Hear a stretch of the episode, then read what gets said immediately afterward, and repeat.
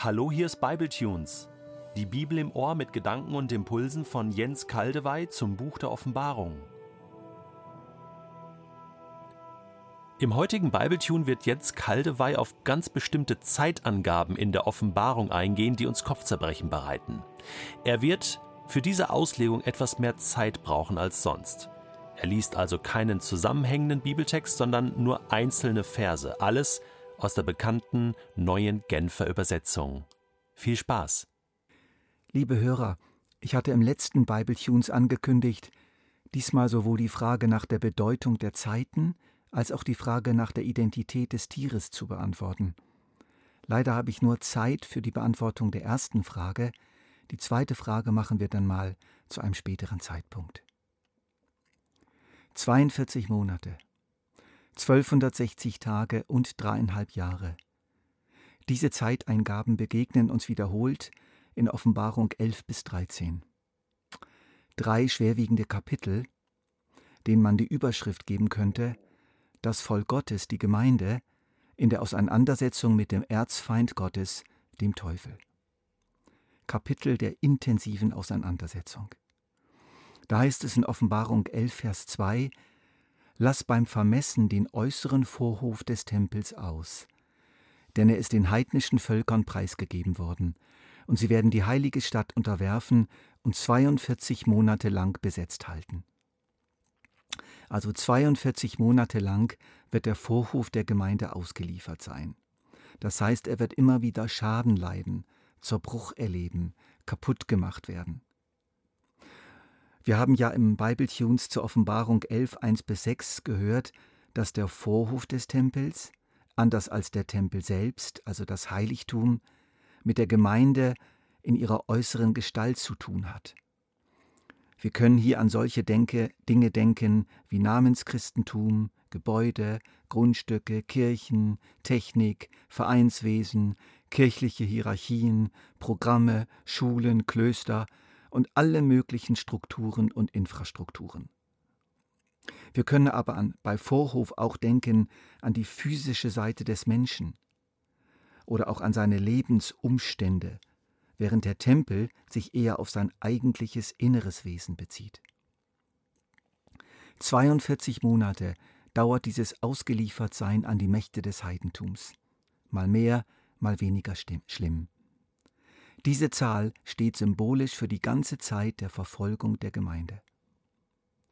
Genauso ist es an der zweiten Stelle, in der die 42 Monate genannt werden. 42 Monate lang ließ Gott es zu, dass das Tier seine Macht ausübte und überhebliche und gotteslästerliche Reden führte. 42 Monate übt das Tier seine Macht aus. Die 42 Monate bezeichnen also die Zeit der Wirksamkeit des Tieres und die Zeit und die Zeit der Verfolgung der Gemeinde. Wann beginnt und wann endet denn nun diese Zeit? Da helfen uns folgende Angaben. Die Frau selbst floh in die Wüste, dort hatte Gott einen Ort für sie vorbereitet, an dem sie dann 1260 Tage lang mit allem Nötigen versorgt wurde steht in Offenbarung 12, Vers 6. 1260 sind 42 mal 30 Tage, entsprechen also exakt den 42 Monaten. Es ist dieselbe Zeit, nur aus einem anderen Blickwinkel. Diesmal hat sie eine andere Ausstrahlung, positiv, ermutigend. Es ist die Zeit der Bewahrung und der Versorgung der Gemeinde. Wann begann diese Zeit? Sie begann, als Jesus zu Gott erhöht wurde, also bei seiner Himmelfahrt. Wenige Tage später, zu Pfingsten, formierte sich die Gemeinde in Jerusalem, und es dauerte nicht lange, da wurde sie bereits verfolgt. Erlebte aber auch Bewahrung und Durchhilfe. Das ist so geblieben bis heute. Genauso wird diese Zahl 1260 auch gebraucht in Offenbarung 11, Vers 3. Ich lese, Doch werde ich, fuhr die Stimme fort, meine beiden Zeugen zu ihnen schicken. Und sie werden, werden während dieser ganzen Zeit 1260 Tage lang in Sacktuch gehüllt als Propheten unter ihnen auftreten. In den Erklärungen zu jener Stelle hatte ich gesagt, dass die zwei Propheten ein Symbol für die verkündigende und zeugende Gemeinde sind. Und auch da wissen wir, wann diese Zeit begann, nämlich zu Pfingsten, kurz nach der Erhöhung Christi. Dort begann die Gemeinde ihren Zeugendienst. Und wann hört diese Zeit auf? Wenn Jesus wiederkommt, wenn ihr Zeugnis vollendet ist. So hören wir es auch von Jesus selbst in Matthäus 24, wo er sagt, und dieses Evangelium des Reiches wird gepredigt werden auf dem ganzen Erdkreis, allen Nationen zu einem Zeugnis. Und dann wird das Ende kommen. Noch eine Stelle. Wieder über die Frau, die Gemeinde. Aber der Frau wurden Flügel gegeben, die beiden Flügel des großen Adlers, damit sie an ihren Zufluchtsort in der Wüste fliegen konnte, wo sie vor den Nachstellungen der Schlange sicher war und dreieinhalb Jahre lang mit allem Nötigen versorgt werden würde. Offenbarung 12, Vers 14. Und nun lese ich euch, ich denke, jetzt sind wir soweit, ein Ausschnitt aus dem ausgezeichneten Offenbarungskommentar von Adolf Pohl in der bekannten Reihe der Wuppertaler Studienbibel. Er schreibt, die Übersicht ergibt, dass die dreieinhalb, 42 und 1260 zu den Sinnzahlen der Offenbarung gehören. Dabei beziehen sie sich auf den gleichen Zeitraum, auf die neutestamentlich verstandene Endzeit, nämlich auf die Zeit zwischen dem ersten und zweiten Kommen des Herrn. Liegt ihr antichristliches Gepräge im Blickfeld, wird die Zahl in Monaten angegeben. Kommt ihr geistlicher Gehalt zur Sprache, erscheint sie umgerechnet in Tage. Dem schließe ich mich voll an. Jetzt ist aber eine Frage noch nicht beantwortet. Woher kommen ausgerechnet diese Zahlen? Wie hat sich die Symbolik dieser Zahlen entwickelt? Die Bibel legt sich selber aus. Aus der Bibel selbst können wir nämlich herausfinden, wie es zu dieser Zeiteingabe gekommen ist. Dreieinhalb Jahre, diese Zahl finden wir nämlich tatsächlich zweimal im Neuen Testament. Diese dreieinhalb Jahre, die ja aus 42 Monaten und 1260 Tagen besteht. Im Übrigen, schreibt Lukas, überliefert Lukas, erinnere ich euch an Folgendes. Es gab in Israel viele Witwen, als es in den Tagen Elias drei Jahre und sechs Monate nicht regnete und im ganzen Land eine große Hungersnot herrschte. Aha. Jakobus nimmt diese Geschichte wieder auf in Jakobus 5,17. Elia war ein Mensch wie wir, und als er Gott im Gebet anflehte, es möge nicht regnen, fiel drei Jahre und sechs Monate lang im ganzen Land kein Regen. Hier haben wir die dreieinhalb Jahre und damit auch die 42 Monate und die 1260 Tage. Was war das für eine Zeit? Da sollten wir doch mal nachschauen. Sie wird in 1. Könige 17 bis 19 beschrieben, ihr könnt euch selbst ein Bild machen. Ich fasse kurz zusammen. Es war die Zeit, in der ein gottloser König, sozusagen ein damaliger Typus für den Antichrist mit Namen Ahab und seine Frau Isabel das Nordreich Israels mit eiserner Hand regierte. Bei Isabel können wir gleich an Babylon denken. Es wurde offiziell als Staatsreligion sozusagen Baal angebetet, ein heidnischer Gott der Fruchtbarkeit. Er musste angebetet werden, und wer an Jahwe, dem Gott Israels, festhielt, wurde verfolgt und viele wurden auch getötet. Die Propheten lebten im Untergrund, in Höhlen versteckt. Der Prophet Elia wurde übernatürlich versorgt, er hatte aber doch tatsächlich den Eindruck, er sei der Einzige, der übrig geblieben war von den Jahwe-treuen Menschen. Und dann sagt Gott ihm doch tatsächlich, ich habe mir siebentausend übrig gelassen. Ich habe siebentausend bewahrt, die ihre Knie nicht vor Baal gebeugt haben. Also, es war die Zeit erbitterter Verfolgung des gläubigen Israels und gleichzeitig die Zeit wundersamer Bewahrung und auch großer Wunder und kraftvollen Zeugnisses durch Elia. Alles miteinander. Und hier sind wir doch genau wieder in der Offenbarung, beim Tier, bei der Gemeinde.